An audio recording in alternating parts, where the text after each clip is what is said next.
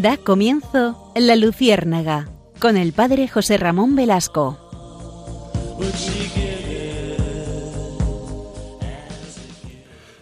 Muchos siglos antes de Cristo, quizás 20 o más, la Biblia nos cuenta un evento que ya hemos recordado en alguna ocasión. Vamos a rescatar esta vez. Se trata de la visita de dos ángeles a Sodoma y Gomorra. Se encuentra en el capítulo 19 del Génesis, el versículo 4. Recuerdan ustedes que eh, en Sodoma y Gomorra vivían Lot, su mujer, eh, eran parientes de Abraham, por supuesto, eran amigos. Y entonces nos cuenta la historia que dos ángeles bajan a la ciudad. Y dice el versículo 4, aún no se habían acostado cuando los hombres de la ciudad, los sodomitas, rodearon la casa, desde los jóvenes a los viejos, todo el pueblo sin excepción, y gritaban a Lot y le decían, ¿Dónde están los hombres que han entrado en tu casa esta noche? Sácanoslos para que los conozcamos sexualmente. Lot salía donde estaban ellos, a la entrada, cerrando la puerta tras de sí, y dijo Lot, Por favor, hermanos míos, no cometáis esa maldad. Y después en el versículo 12 continúa, los visitantes dijeron a Lot, los visitantes los ángeles, ¿A quién más tienes aquí? Saca de este lugar a tus yernos, hijos, hijas y todo cuanto poseas en la ciudad, porque vamos a destruir este lugar, pues el clamor contra ellos ante el Señor es enorme, y el Señor nos ha enviado para destruirlos.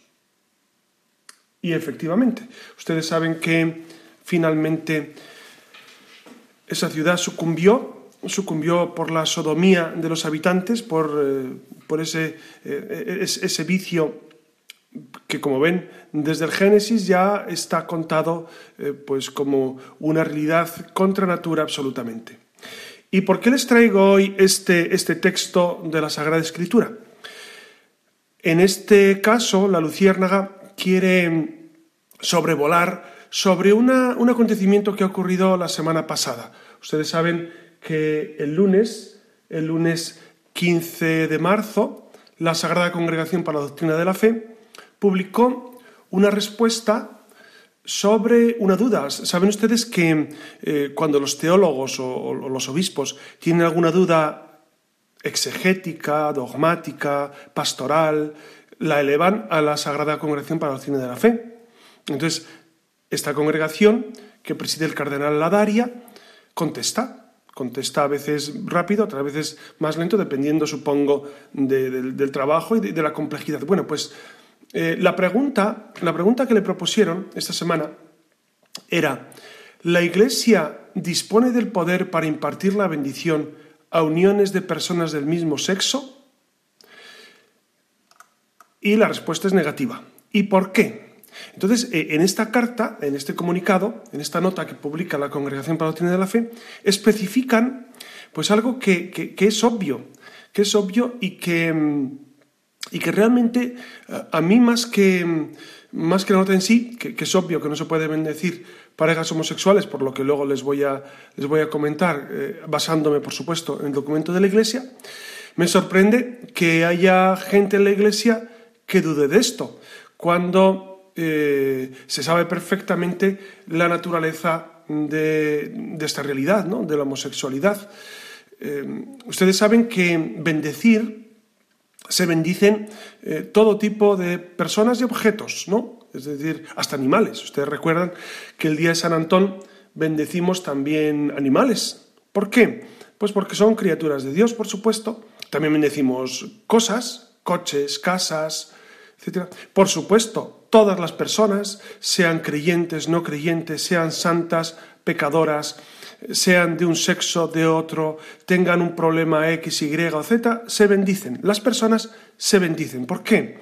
Porque las personas siempre son queridas, las personas siempre son valoradas, las personas siempre son respetadas, aunque seamos grandísimos pecadores, grandísimos viciosos o grandísimos, eh, eh, digamos, gente alejada de Dios eso es independiente. Se bendicen las personas, por supuesto. Es un sacramental que la Iglesia desde siempre, desde siempre, fíjense, en el Antiguo Testamento aparecen las bendiciones continuamente, continuamente a, personas y a objetos.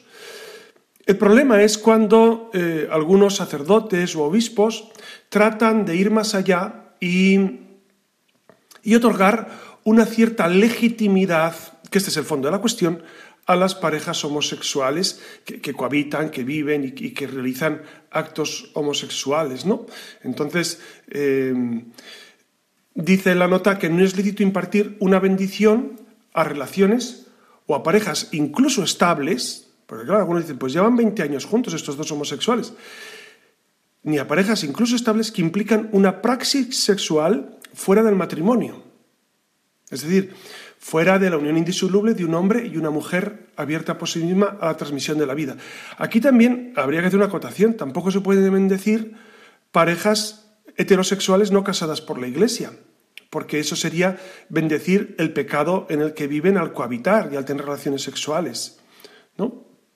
Entonces, la presencia en tales relaciones, en, las parejas homosexuales, de elementos positivos, es decir, por supuesto que, hay, que, la Iglesia destaca eh, aspectos positivos de, compañía, de, un transfer afectivo, etc., que, que en sí mismos son de apreciar y de valorar, continúa la nota, todavía no es capaz de justificar y hacer objeto lícito de una bendición eclesial. Porque tales elementos, es decir, aunque las parejas homosexuales tengan eh, sus cosas eh, que, son de apreciar y valorar, dice la nota, esos elementos se encuentran al servicio de una unión no ordenada al designio de Dios. Es decir, no, es, no puede estar bendecida por Dios. Claro.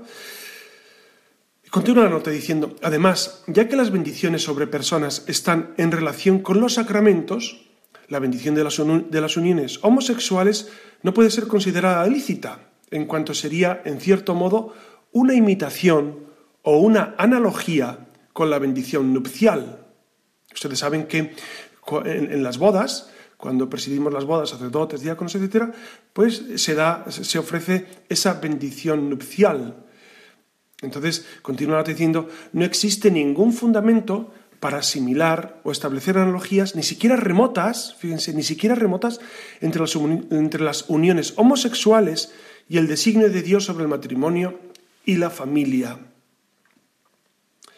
Entonces, eh, todo diciendo, esto no es una discriminación, porque algunos dicen, bueno, es que se discrimina a un cierto número de personas. No, no, repetimos, y la nota lo repite, que las personas se bendicen, pero no el pecado en el que viven las personas.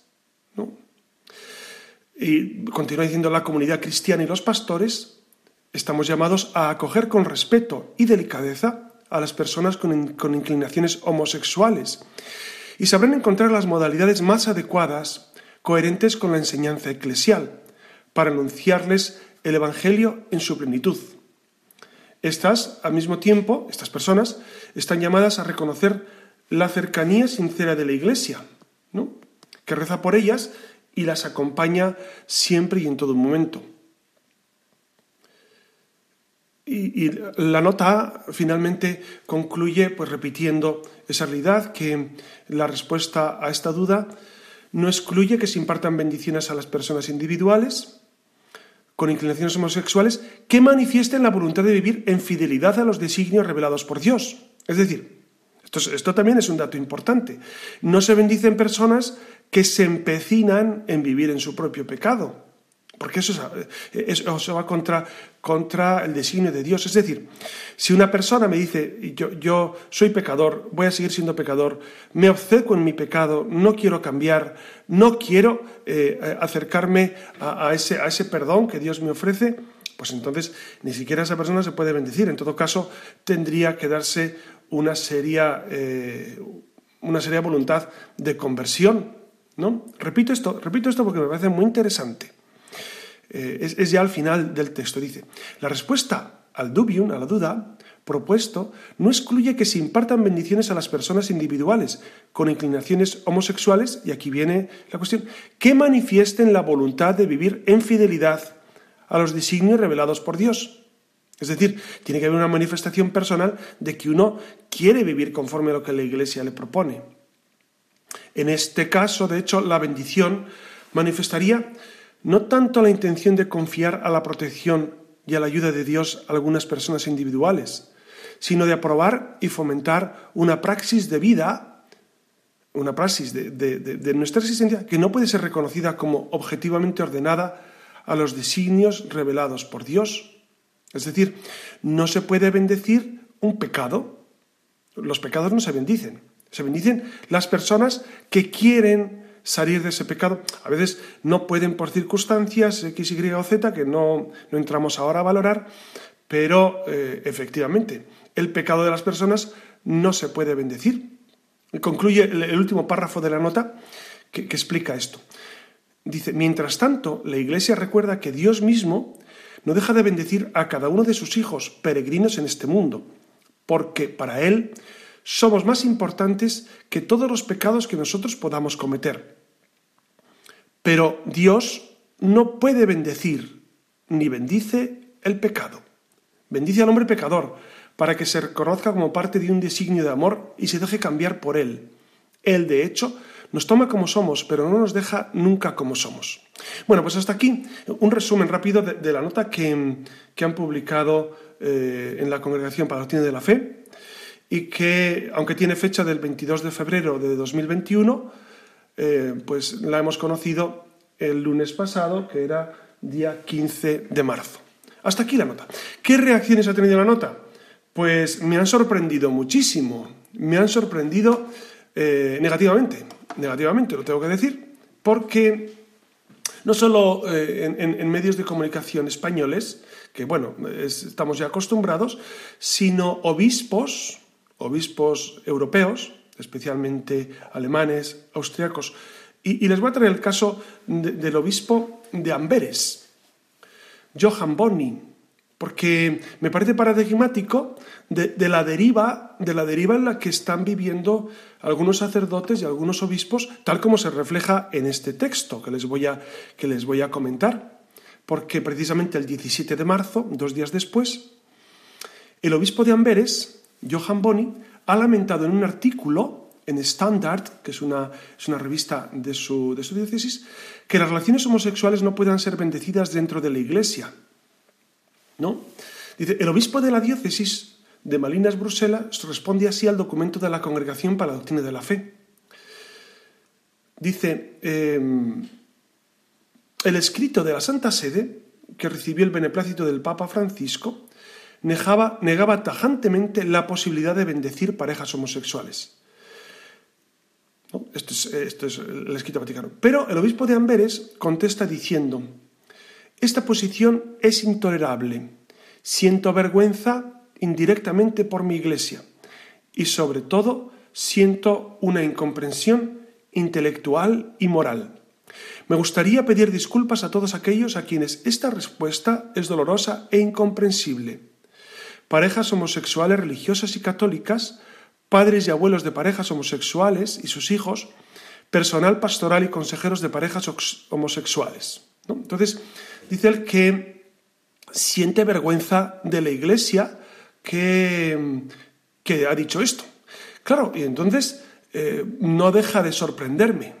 No sé a ustedes cómo les... Seguramente ustedes ya conocen eh, esta, esta, realidad que, está, que estamos viendo en la Iglesia desde hace tiempo, pero no deja de sorprenderme que obispos de la Iglesia Católica no solamente se pongan en contra del magisterio de la Iglesia, sino que defiendan eh, tan radicalmente eh, precisamente esas uniones homosexuales, sabiendo, como sabemos, desde la Sagrada Escritura, la tradición y el magisterio, que son eh, objetivamente desordenadas. Es decir, la relación homosexual es desordenada, es, pecado, lo mismo que la relación heterosexual fuera del matrimonio, esto no hay que olvidarlo. Pero eh, estamos ahora con el tema de la homosexualidad. Por eso, em, no salgo de mi perplejidad. Si, les parece, vamos a, vamos a comentar esto desde el ámbito católico, porque es verdad que ante este tema, y con la hiperinflación de homosexualidad que tenemos en los medios de comunicación, muchos católicos están perdiendo el norte y no saben a qué atenerse. Si les parece, vamos a tener un, momento musical. Vamos a escuchar Pie Jesu, que es una canción preciosa que precisamente invoca al piadoso Jesús. Y enseguida continuamos con nuestro texto de la Luciérnaga.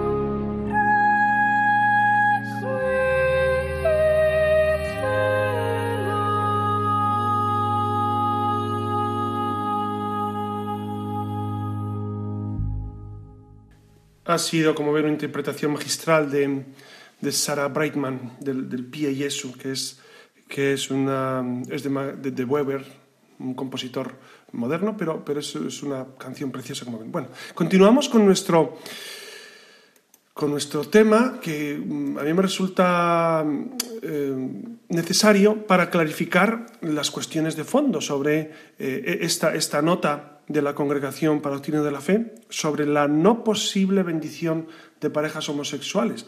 Nos hemos dado cuenta que en España también ha tenido repercusión en algunos medios de comunicación, pues eh, bastantes de ellos contrarios a la Iglesia y algunos, eh, pues supuestamente muy cercanos a la fe, pero que, que defienden que, bueno, que es discriminar a, a las parejas homosexuales, etcétera, etcétera. Eh, bueno, eh, evidentemente no, no, puedo estar más en desacuerdo con esa realidad. No se discrimina a nadie. Lo que no puede hacer la Iglesia es decir que ahora está bien lo que eh, desde hace 40, desde sí, 40 siglos está mal. Desde que Adán y Eva llegaron a la tierra y el texto que les leía, y durante todo el magisterio de la Iglesia, el pueblo judío y el pueblo cristiano, pues ha defendido que la homosexualidad es contraria, es contraria a la moral, el ejercicio de la homosexualidad. Hay que distinguir, siempre tenemos que distinguir esto. Una cosa es el homosexual, que por lo que sea ha llegado a esa realidad, y ya, veremos luego la base científica, que, es, que es, eh, es, muy opinable, y otra cosa es el ejercicio de la homosexualidad, que es pecado, evidentemente. Eh, el término homosexualidad se refiere a todos los actos sexuales que se llevan a cabo entre dos personas del mismo sexo. Entonces, en algunos casos se ha descubierto que eh, la homosexualidad puede tener un origen físico, ocasionado por, una, cuestión hormonal, podría ocurrir, ¿no? Ya veremos luego cómo eh, una revista mm, para nada sospechosa de tendencia como Science ponen claro que, el origen genético es prácticamente imposible. Pero eso luego, se lo cuento, porque eso ya es, opinión científica. Una cosa es lo que dice la Iglesia sobre las cosas y eso hay que distinguirlo, y otra cosa es lo que los científicos pueden opinar. Saben que la ciencia es falible y que lo que hoy es verdad en ciencia, quizá mañana no lo sea tanto, ¿no? Pero la mayoría de los casos de la homosexualidad tiene origen psicológico causada por falta de cariño, exceso de severidad o permisividad de los padres, malos ejemplos, desarrollo de malas costumbres y hábitos, alguna experiencia de abuso sexual durante la niñez o fracasos afectivos durante la adolescencia. En estos casos, la persona debe recibir toda la ayuda espiritual y psicológica que necesite. Sobre este tema, eh, recuerdo perfectamente cuando un gran psiquiatra, Aquilino Polaino, que ustedes recordarán quizás, que era catedrático de, psiquiatría, fue invitado al Parlamento, eh, si no recuerdo mal, fue cuando eh, Rodríguez Zapatero quería aprobar la ley de matrimonio homosexual, que después fue aprobada, efectivamente. Entonces le invitaron eh, pues los del Partido Popular Aquilino Polaino a que diera su, testimonio, su referencia científica sobre eh, esta cuestión del, matrimonio homosexual que es contrario a sentido común, absolutamente. Y entonces, curiosamente, no solamente la izquierda eh, radical se le echó encima, sino incluso el Partido Popular dijo que que no estaban de acuerdo con el planteamiento, que era el planteamiento que les acabo de decir, ¿no? Donde surge la homosexualidad, pues en la mayoría, la inmensa mayoría de los casos surge pues por el entorno, ¿no? Y entonces se le echó encima todo el mundo. recuerdo que a partir de entonces Aquino Polaino, fíjense, Aquino Polaino publicaba, daba conferencias, pero después de aquello, yo creo que le, le condenaron al ostracismo, ya no se ha vuelto a saber de él y, fue muy valiente en su testimonio, porque dijo lo que el sentido común afirma. ¿no? Eh, cualquiera que sea el origen de la tendencia homosexual, eh, que la Iglesia deja su investigación en manos de la ciencia, los actos homosexuales son siempre considerados una desviación, son contrarios a la naturaleza misma de la sexualidad, cuyo fin es la entrega mutua y la procreación. La actividad homosexual no expresa una unión complementaria capaz de transmitir la vida y por lo tanto contradice la esencia misma de la, sexualidad humana. Los actos homosexuales son siempre desordenados, esto dice el catecismo de la Iglesia Católica, y contrarios a la ley natural, pues solo buscan el placer por el mismo placer, sin contemplar la procreación, la donación mutua. Esto no significa que las personas homosexuales no sean generosas y no se donen a sí mismas, pero cuando se empeñan en una actividad homosexual refuerzan dentro de ellas una inclinación sexual desordenada, en sí misma caracterizada por la autocomplacencia.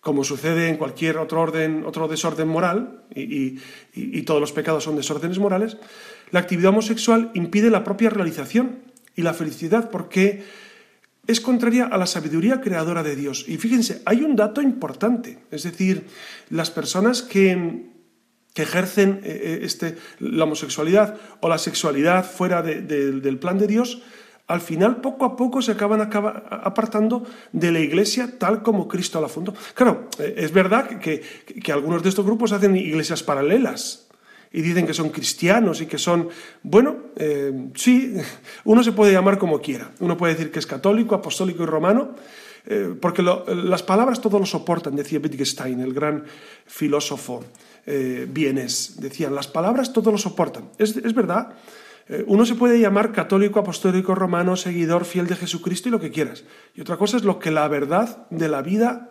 proclama. Entonces, es, evidente que, no. Es evidente que si uno eh, vive en pecado y una situación habitual de pecado, no está viviendo como Cristo eh, nos dice. Y esto es bueno aclararlo porque a veces nos estamos confundiendo mucho y, y las personas piensan que, bueno, que se puede hacer una vía intermedia entre lo que Dios propone como camino de seguimiento de Cristo y lo que yo ofrezco. Entonces, en esa vía intermedia, pues bueno, más o menos yo soy un católico a mi modo. Y los católicos a mi modo eh, eh, no se puede decir que son fieles seguidores de Jesucristo. Me perdonan, ¿verdad? Pero es que es la pura verdad. Es decir, eh, seguir a Jesucristo es tratar de imitarle. Miren, una cosa es pecar, que aquí ustedes y yo somos grandes pecadores, y otra cosa distinta, bueno, alguno me dirá, pues usted no me conoce, bueno, todos somos pecadores y ya está. Entonces, y otra cosa es pactar con el pecado, es justificar mi pecado, es decir que lo que está fatal está bien. Entonces, claro, es que, es que eh, se nos está yendo a la cabeza en esto, ¿no? Por eso eh, la Iglesia siempre acepta a las personas, pero condena el pecado. ¿Recuerden ustedes aquel famoso pasaje de Cristo y la mujer adúltera? Claro, eh, los fariseos le llevan a la mujer y dicen, no, ha sido sorprendida en flagrante adulterio. ¿Vale? y Jesús dice, fenomenal, ¿y ahora qué hacemos? ¿La apedreamos? Bueno, pues el que esté libre de pecado, que empiece a arrojar piedras. Y claro, se van yendo los más viejos primero. Y al final Cristo le dice a la mujer, vete y no peques más. Es decir, no vuelvas a pecar. No está justificando, no la condena, fíjense, la perdona, eh, le ofrece el perdón, pero le dice, no peques más. Pues eso habría que decir con todo tipo de pecados, ¿no? Además, algunos dicen, no, es que la iglesia se centra mucho en la sexualidad. Bueno, no, sé qué, parte de iglesia viven ustedes. La iglesia que vivo yo no, se centra en la, en la sexualidad, vamos. De hecho, es raro es raro que los curas eh, prediquemos en, homilías, más que cuando toca. Miren, yo, hablo de estos temas en homilías, pues cuando toca el Día de la Sagrada Familia, cuando los textos. o cuando ha surgido eh, esta realidad de una, una nota de la, Sagrada Congregación Palatina de la Fe, que hay que comentar. Pero el resto de la vida, vamos, la Iglesia no está obsesionada con la sexualidad en absoluto, en absoluto. Eh, más bien lo que están obsesionados con la sexualidad son los que, los que viven al margen de Dios y se obsesionan con la práctica sexual eh, fuera de lo que Dios quiere. ¿no? Y más, fíjense, en nuestro mundo, con lo que estamos viviendo, eh, a, nivel de medios de comunicación, de, de permisividad a todos los niveles, eso influye en las costumbres de la gente. Y entonces la gente está entrando eh, eh, en unos caminos, en unos derroteros que son altamente peligrosos. Altamente peligrosos no solamente para la propia persona, sino para la propia eh, sociedad, ¿no? La Iglesia admite, por supuesto, que, este fenómeno de la homosexualidad surge desde siempre. Claro, este, este es un argumento que, me han propuesto algunas personas. Es que la homosexualidad existe desde siempre. Sí, claro, sí, sí, pero eso no quiere decir que esté bien. Desde siempre existe el incesto y es aberrante. Desde siempre existe el asesinato. Olviden, no olviden a Caín y Abel. Pero el hecho de que exista desde siempre, incluso que algunos lo hayan aprobado, porque algunos dicen que los griegos aprobaban eh, este tipo de conducta. Bueno, lo aprobaban, pero ya sabemos cómo acabó la cultura griega, a pesar de ser una de las cumbres del pensamiento. Pero eh, se sabía bien que eh, esto era contrario a la razón. Fíjense, los romanos, el imperio romano, de hecho lo cuenta Julio César eh, cuando escribe la carrera de las Galias, para someter a los bárbaros, eh, sodomizaban a los jefes de los bárbaros, para humillarlos. ¿no? Entonces era un modo de humillarlos, de, estar sometidos, porque en el fondo eh, me lo permiten que les diga que es una humillación, evidentemente porque fisiológicamente no tiene, eh, no tiene una posibilidad de, vivirse bien. Entonces, ustedes saben, ustedes saben que, cuando hay algo que va contra natura, contra eh, lo que el ser humano es, pues es evidente que, que, no puede agradar a Dios. Si me permiten, vamos a tener otro intermedio musical. Vamos a escuchar la canción Me Basta, que es preciosa, porque en el fondo, em, para, vivir el, proyecto que Dios nos propone, es necesario unirnos a Jesucristo. Por eso vamos a escuchar, si les parece, este tema musical que es de Gonzalo Mazarras, ustedes lo conocerán, y, enseguida continuamos y, avanzamos. E, este tema lo, lo canta Rosario López.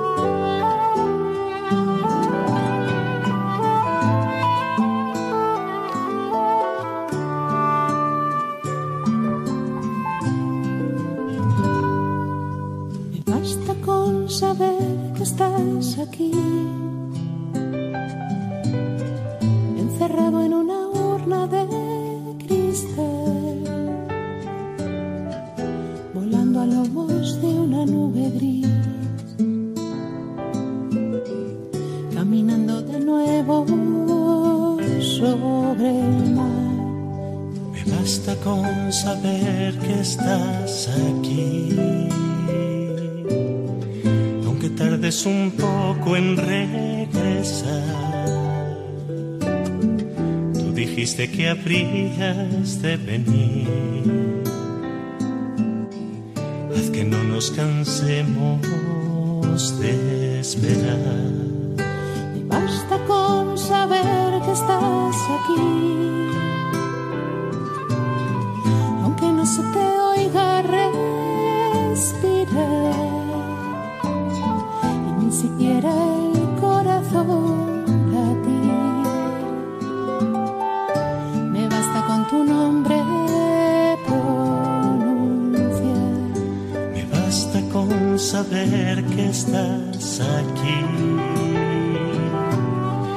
Preparándonos una eternidad, aunque tengamos antes que morir, para poder después.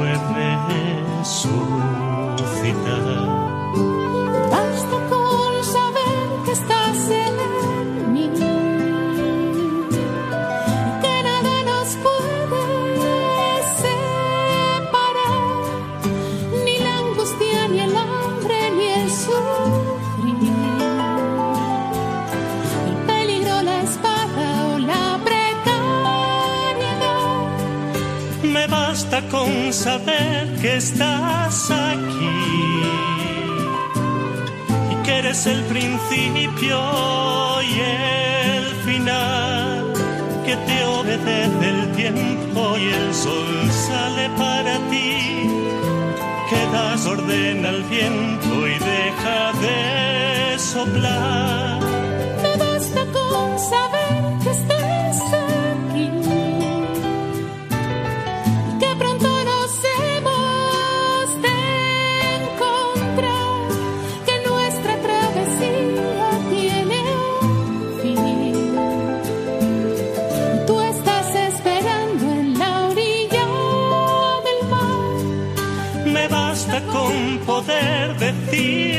sí.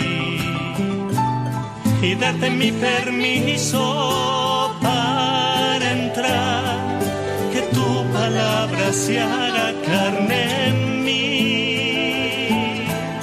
Y que se cumpla así todo tu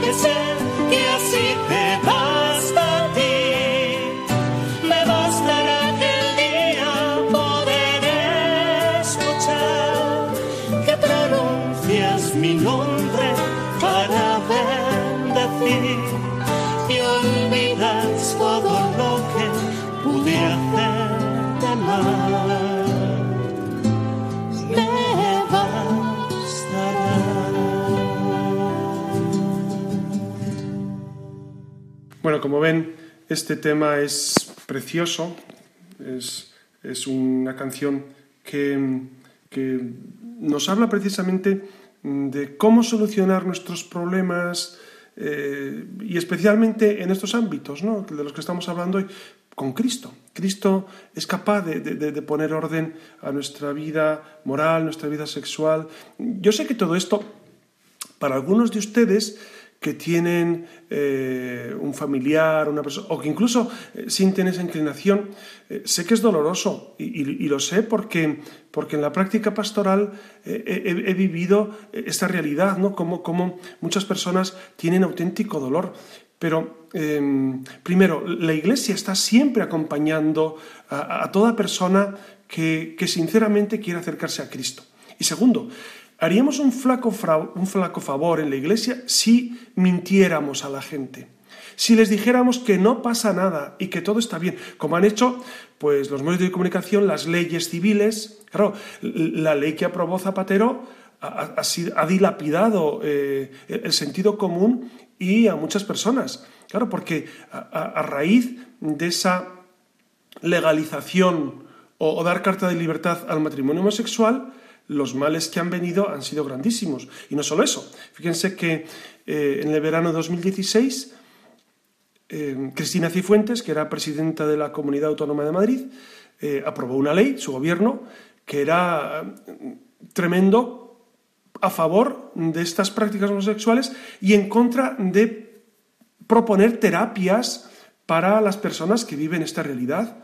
Entonces, tense cuenta que estamos eh, en un desafío muy grande. Es decir, eh, nos prohíben, nos prohíben proponer terapias de, eh, de ayuda a las personas que viven esta realidad. Claro, esto, esto es tremendo, esto es demoníaco.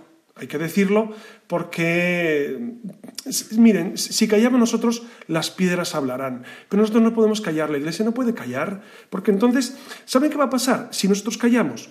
Que dentro de, qué sé yo, unos años, 20 años, 50 años, dirán, ah, la iglesia cayó sobre esto, la iglesia no fue, no fue fiel, fue cobarde, y nos acusarán. Entonces, no es porque nos acusen o no nos acusen, sino por defender la verdad.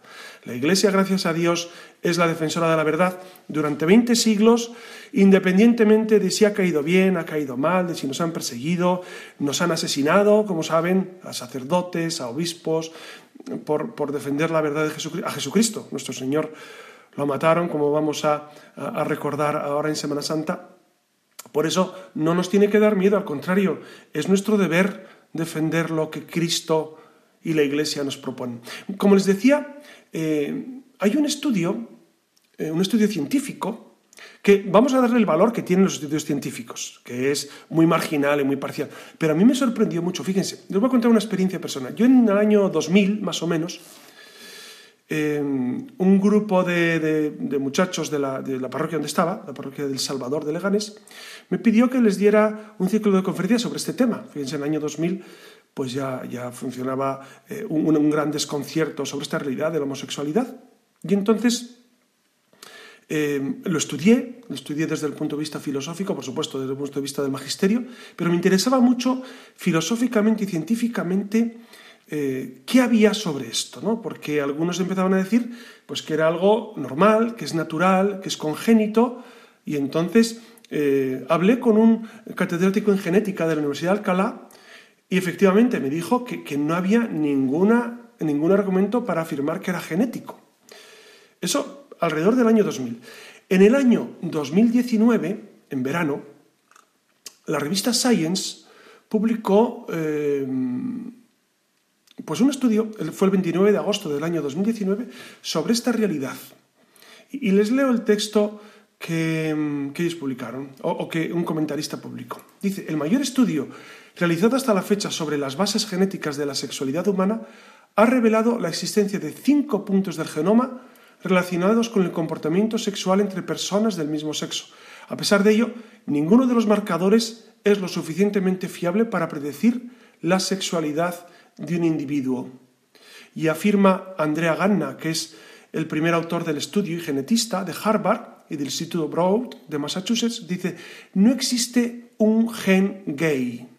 No existe un gen gay.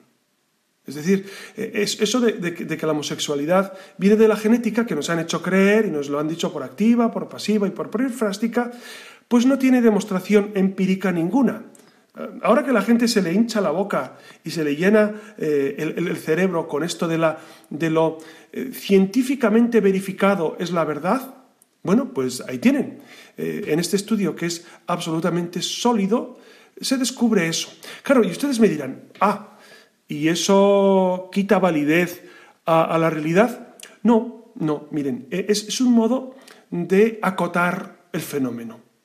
Y si no existe un gen gay, ¿no? si no es genético, es adquirido. ¿Cuándo es adquirido? No lo sabemos. Ustedes saben que los, que, los grandes psicólogos eh, ah, y los grandes psiquiatras descubren que en, el periodo del embarazo, en, el parto, en la primera lactancia, en esos primeros meses de vida, se producen eh, fenómenos psicológicos que en ocasiones pueden marcar la vida. Es decir, no sabemos cuándo eh, se produce este comportamiento. Pero el hecho de que no sea genético a mí me parece eh, interesante, interesante, ¿no? Porque el cardenal Müller, que fue, que fue prefecto de la Congregación para la Doctrina de la Fe, fue el anterior a la Daria. Y que al cumplir 75 años, pues eh, eh, le invitaron a abandonar el cargo. Pues el cardenal Miller afirmaba esta semana, pues también comentando el texto de la Congregación Palatina de la Fe, dice, Dios no puede hacer las cosas mal, Dios no puede hacer a la gente gay. Es evidente, es evidente. Si no, la especie eh, se va, la especie se hunde, la especie no se perpetúa. Entonces, esto es necesario recordarlo porque eh, sobre este origen de la homosexualidad hay multitud de, opiniones, de, propuestas. Y miren, vamos a ser muy cautos. Yo cuando me preguntan, ¿y dónde viene? yo digo, no sé. No lo sé. No lo sé. Porque porque la Iglesia no, habla sobre cuestiones científicas y yo sería eh, muy mal comunicador, muy mal sacerdote y, muy mal cristiano si yo propusiera cuestiones científicas como apodícticas. No, son opinables. Lo que no es opinable es el magisterio de la Iglesia. Fíjense que durante 20 siglos ha afirmado que el comportamiento homosexual es contrario, es contrario a la fe, es pecado. ¿Qué hacer cuando uno encuentra personas o, uno siente esa inclinación? Yo creo que es necesario ser muy honesto con uno mismo, eh, ponerse en manos de Dios, lo primero, vivir en oración, y, luego buscar la ayuda de los, centros de orientación familiar que existen en las diócesis, de, buenos psicólogos, buenos eh, sacerdotes que nos pueden ayudar, porque es verdad que esto puede destruir a las personas. Es decir, caminar por esta senda puede destruir a la persona. Y entonces estamos llamados a, evangelizar a los más pobres, ¿no? ¿Y los más pobres quiénes son? Pues no solamente son los que no tienen para comer, también son los que están solos, también son los que viven eh, esclavizados por el pecado. Esos son muy pobres, somos muy pobres. Cuando el pecado nos esclaviza es una de las mayores pobrezas que podemos sufrir. Entonces estamos llamados a ayudar, si la gente se deja ayudar, claro está.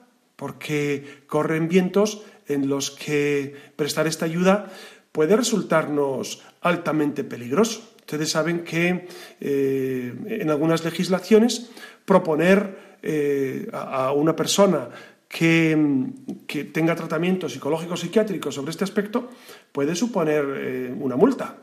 Entonces, yo creo que, que debemos vivir lo que la Iglesia dice y no decir más de lo que la Iglesia dice. Yo he procurado y procuro siempre eh, ceñirme a los textos de la Iglesia, ¿no? para que nadie diga, es que eh, son opiniones sobre X tema. No, no, no son opiniones, son doctrina, son datos que la Iglesia nos propone. Bueno, como ven, hemos abordado este tema, yo creo que con mucha, con mucha sinceridad. Yo, yo, le remito a los textos de la Iglesia siempre, al Catecismo de la Iglesia Católica, a la Sagrada Escritura, por supuestísimo, a la Congregación para la Doctrina de la Fe, porque ahí hay luz, ahí encontramos la luz, no opiniones, no este sacerdote dice esta cosa, este otro dice, este obispo dice esto, eh, el otro obispo dice lo contrario. No, no, no, vayan a las fuentes de verdad, porque entonces descubriremos dónde está la verdad. Bueno, ya les dejo y les deseo una feliz noche y les doy mi bendición en el nombre del Padre y del Hijo y del Espíritu Santo. Amén.